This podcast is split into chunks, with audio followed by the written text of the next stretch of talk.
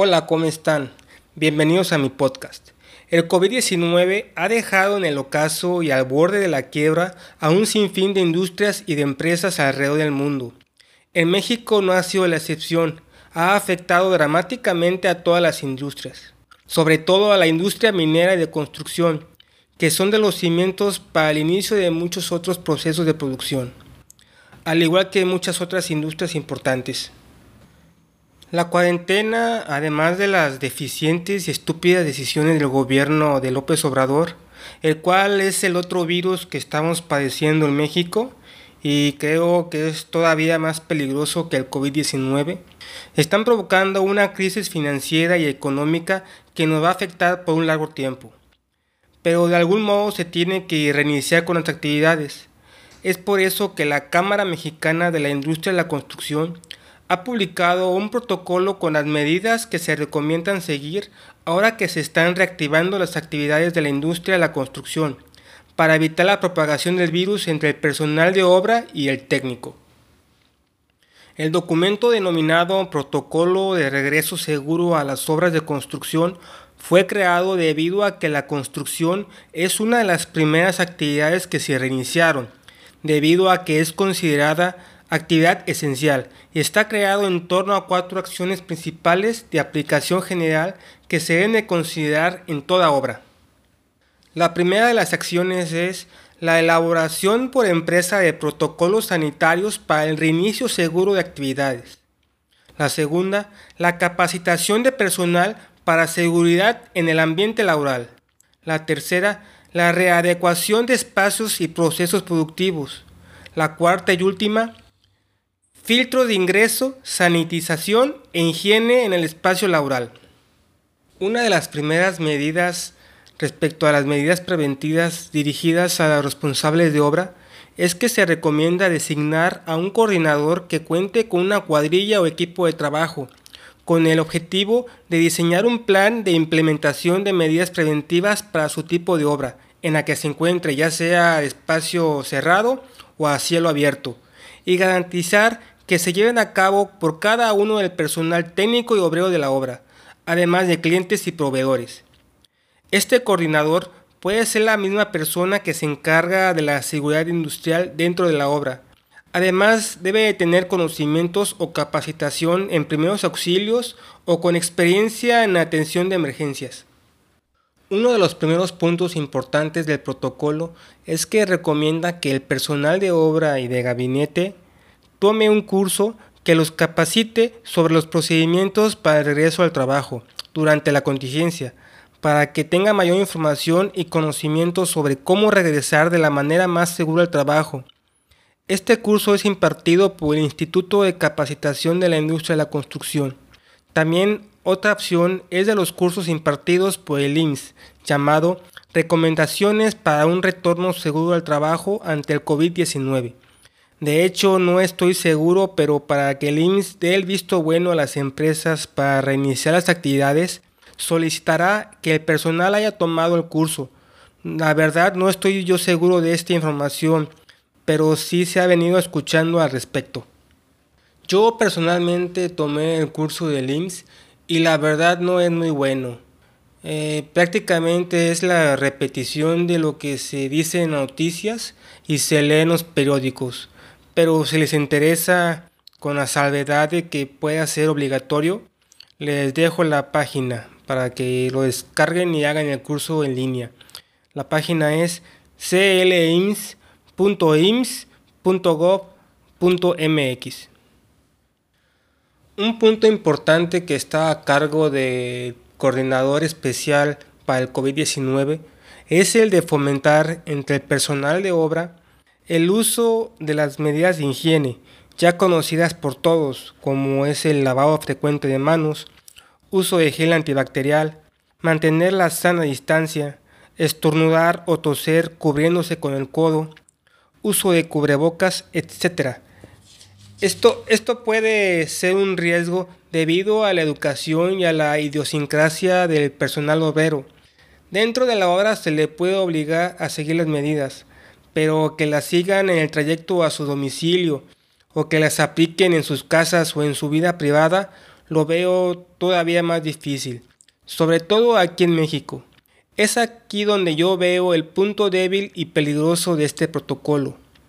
No queda otra solución más que de, platicar con ellos, hacer seminarios con el personal y concientizarlos para hacerles entender que es cuestión de vida o muerte para ellos y de sus familiares.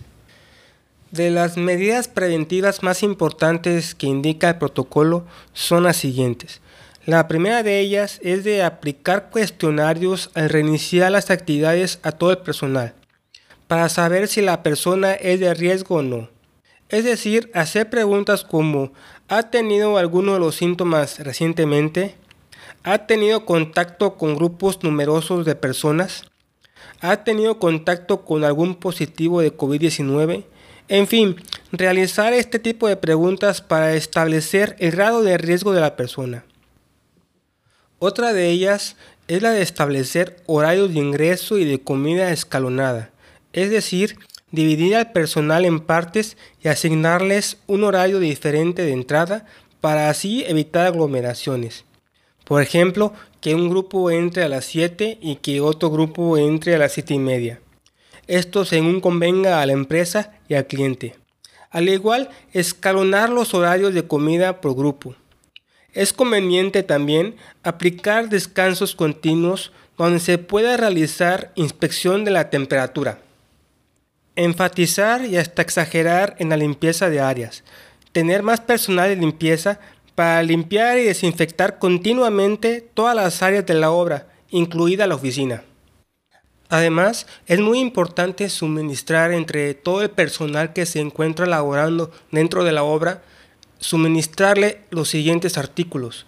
Gel, toallas desinfectantes, líquido sanitizante para la limpieza personal y sobre todo la limpieza de las herramientas, que ahí podría ser un foco importante de contagio. Además de que se debe suministrar el equipo de protección personal común entre todo el personal que se encuentra laborando dentro de la obra, también se le debe suministrar el equipo de protección contra la infección, como son gogles, careta, cubreboca, etc. Además, es importantísimo exigir su uso durante todo el turno laboral. Eh, se debe de suministrar el equipo de protección contra el contagio de acuerdo a los oficios, es decir, a los empleados de oficina se les debe dar cubrebocas, a los empleados de construcción como ingenieros, arquitectos y también a los obreros se les debe de entregar el equipo de protección personal común, además de guantes, gogles y cubrebocas. Al equipo de limpieza se les debe de entregar guantes, cubrebocas y gogles. Es vital asegurarse al 100% que entre el personal no se esté compartiendo ni el equipo de protección personal, ni mucho menos las mascarillas ni los goggles, que ahí podría ser un contagio importante. Algo que va a ser inevitable dentro de una obra es el acercamiento o el contacto físico, porque se quiera o no, se tienen que realizar actividades en conjunto, como por ejemplo acarreo de materiales, traslado de equipo, algún colado, alguna colocación de cimbras pesadas, en fin, habrá actividades que se requerirá de manera inevitable el acercamiento. Por eso es necesario reforzar las medidas de higiene en todas las actividades, además de vigilar que el personal porte en todo momento dentro de la obra su equipo de seguridad correctamente colocado y procurar la distancia de metro y medio entre personas.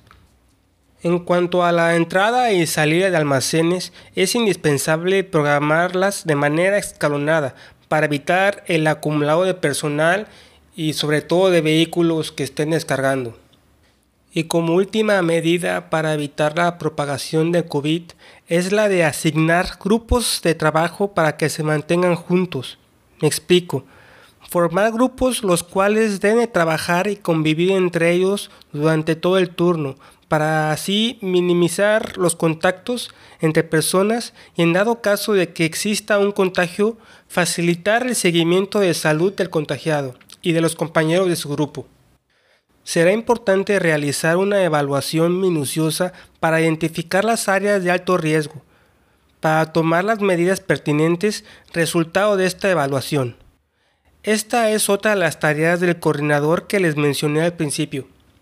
Es cierto que estas medidas y muchas otras que se establezcan en el futuro no van a ser 100% infalibles.